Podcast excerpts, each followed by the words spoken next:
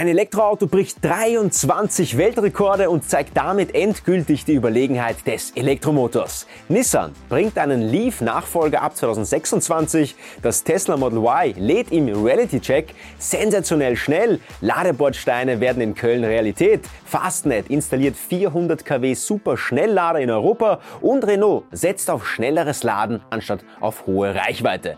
Das müssen wir uns näher ansehen und darüber sprechen. Außerdem zeigen wir euch die neuesten ersten Elektro-Erlkönige, das sind der Audi Q6 e-tron, der Cadillac Escalade EQ und der BMW i5 Touring. Ahoi und herzlich willkommen bei den Elektroauto-News der Woche hier beim Instadriver. Ja, wenn ihr bereits ein E-Auto habt, dann könnt ihr jetzt mit der THG-Quote und E-Prämie zusätzlich Geld bekommen. Wir haben dafür unser THG-Portal geschaffen, damit ihr in nur 60 Sekunden 100% fair zu eurem Geld kommt. Unter diesem Link hier oben gibt's alle Infos dazu.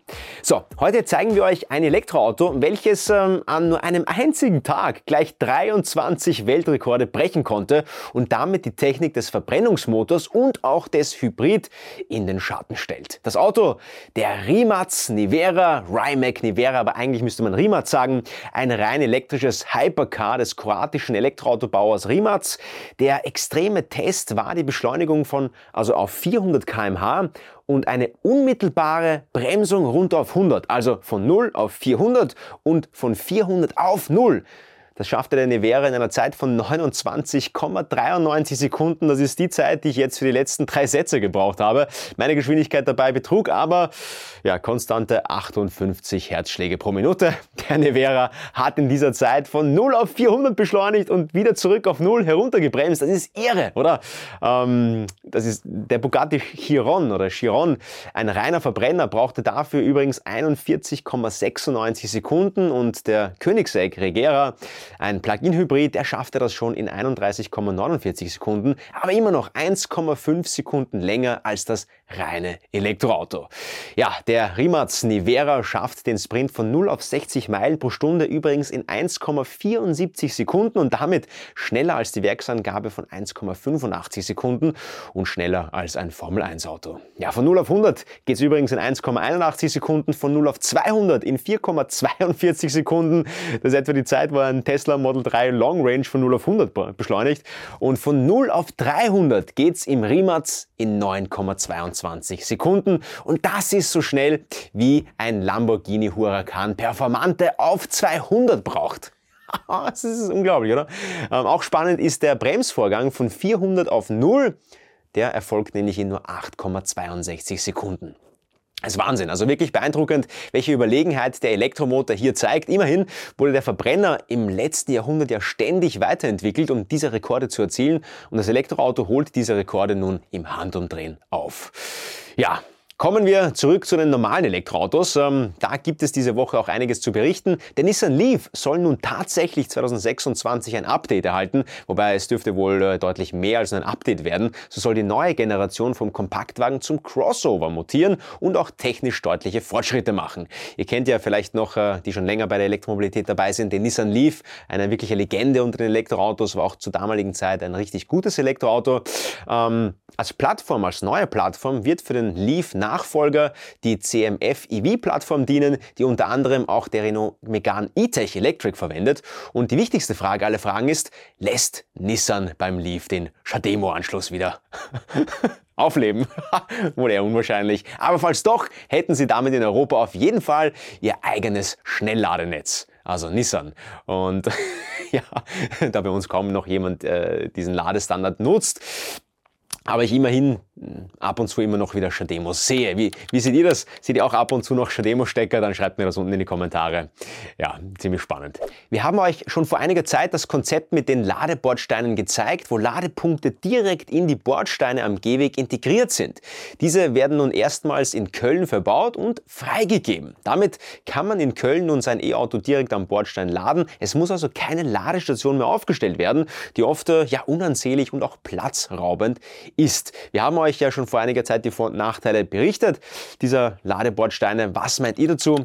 Könnte das vielleicht die Zukunft sein? Ab damit in die Kommentare. Nun zu Tesla. Da wird in Grünheide nun auch die Hinterradantriebsversion des Model Y gebaut. Im Gegensatz zum chinesischen Model Y Hinterradantrieb hat das deutsche Fahrzeug einen BYD-Akku drinnen mit 60 Kilowattstunden und nun gibt es die ersten Ladekurven dazu. Das chinesische Model Y hat einen CATL-Akku, welcher nur ganz zu Beginn der Ladung den Peak von 170 kW erreicht. Der BYD-Akku im neuen deutschen Model Y kann hingegen bis zu einem Ladestand von 50 Prozent mit 172 kW geladen werden, wodurch die Ladezeit bei dieser Version deutlich kürzer ausfallen dürfte. Ja, Fastnet installiert in Europa 400 kW Lader. Immer schnelleres Laden erfordert natürlich auch eine entsprechende Ladeinfrastruktur und so setzt der Betreiber Fastnet nun in Europa auf 400 kW Lader, das ist ziemlich viel, welche an den neuen Standorten errichtet werden. Das ist ähm, fast, so, fast doppelt so schnell wie die derzeit schnellsten Elektroautos bei uns laden können. Bei uns lädt ja derzeit noch kein einziges Elektroauto mit 400 kW, aber wir finden es gut auf jeden Fall, dass Fastnet jetzt sich für die Zukunft bereits vorbereitet. An bestehenden Standorten werden die Stationen nun sukzessive ausgetauscht. Renault setzt auf hohe Ladeleistung statt Reichweite. Ja, das ist ein spannendes Thema. Die Notwendigkeit hoher Ladeleistungen, die wird ja von Renault jetzt untermauert, denn der Hersteller will lieber auf hohe Ladeleistungen setzen als auf extrem hohe Reichweiten. Riesige Akkus würden vor allem das Gewicht erhöhen, was den Energieverbrauch wiederum steigen lässt. Außerdem hinterlassen riesige Akkus auch größere CO2-Fußabdrücke. Renault hat damit auch andeuten lassen, dass die 800-Volt-Technik für sie eine ernsthafte Option wäre, um das ultraschnelle Laden so umsetzen zu können. Das finden wir extrem gut, vor allem wenn auch günstige Elektroautos in den Genuss von schnellen Ladezeiten kommen oder vielleicht sogar einer 800-Volt-Plattform. Was sagt ihr dazu? Hättet ihr lieber ein Elektroauto mit mehr Reichweite oder leichtere Elektroautos mit schnelleren Ladeleistungen? Ja, ab damit in die Kommentare. Lasst uns hier eine kleine Umfrage machen. Wäre spannend zu wissen, was die Mehrheit von euch hier bevorzugen würde.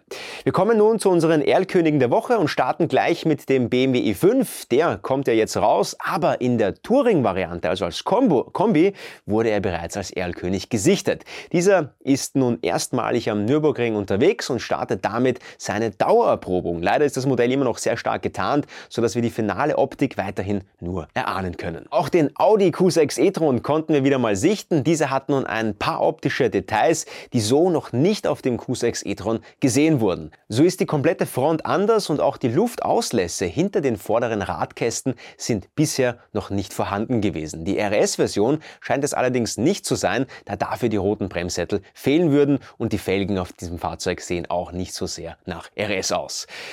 Ja, und nun zu guter Letzt haben wir noch einen echten Riesen-SUV für euch, den rein elektrischen Cadillac Escalade. Der Escalade IQ kommt zwar weniger brutal wie seine Verbrenner-Variante, aber bleibt immer noch ein riesiges und mächtiges Fahrzeug mit einem großen Unterschied. Lokal kann man selbst mit diesem Monster nun emissionsfrei unterwegs sein. Der Elektro Escalade ist derzeit noch stark getarnt, aber zumindest beim Cockpit und den ebenfalls getarnten Felgen kann man bereits erahnen, wie dieser aussehen dürfte. Ja, welches Thema war für euch diese Woche am spannendsten? Schreibt uns das in die Kommentare und verpasst diesem Video ein Like, wenn es euch gefallen hat. Wir freuen uns auch, wenn ihr den Kanal abonniert. Ich bin bin Matthias, kurz Made für euch, voll elektrisch unterwegs. Hier gibt es jede Woche Faktenchecks, News und äh, tolle andere Videos zu Elektroautos. Ihr könnt auch auf unseren Konfigurator von InstaDrive schauen. Da gibt es jede Menge tolle Elektroautos zu einem super günstigen Preis für euch im All-Inklusiv-Abo. Schaut mal rein und unter diesem Link könnt ihr euch ein unverbindliches Angebot holen. Ja, ansonsten gibt es noch eines zu sagen. Schaltet ein beim nächsten Video, fahrt elektrisch und liebt das Leben. Ahoi!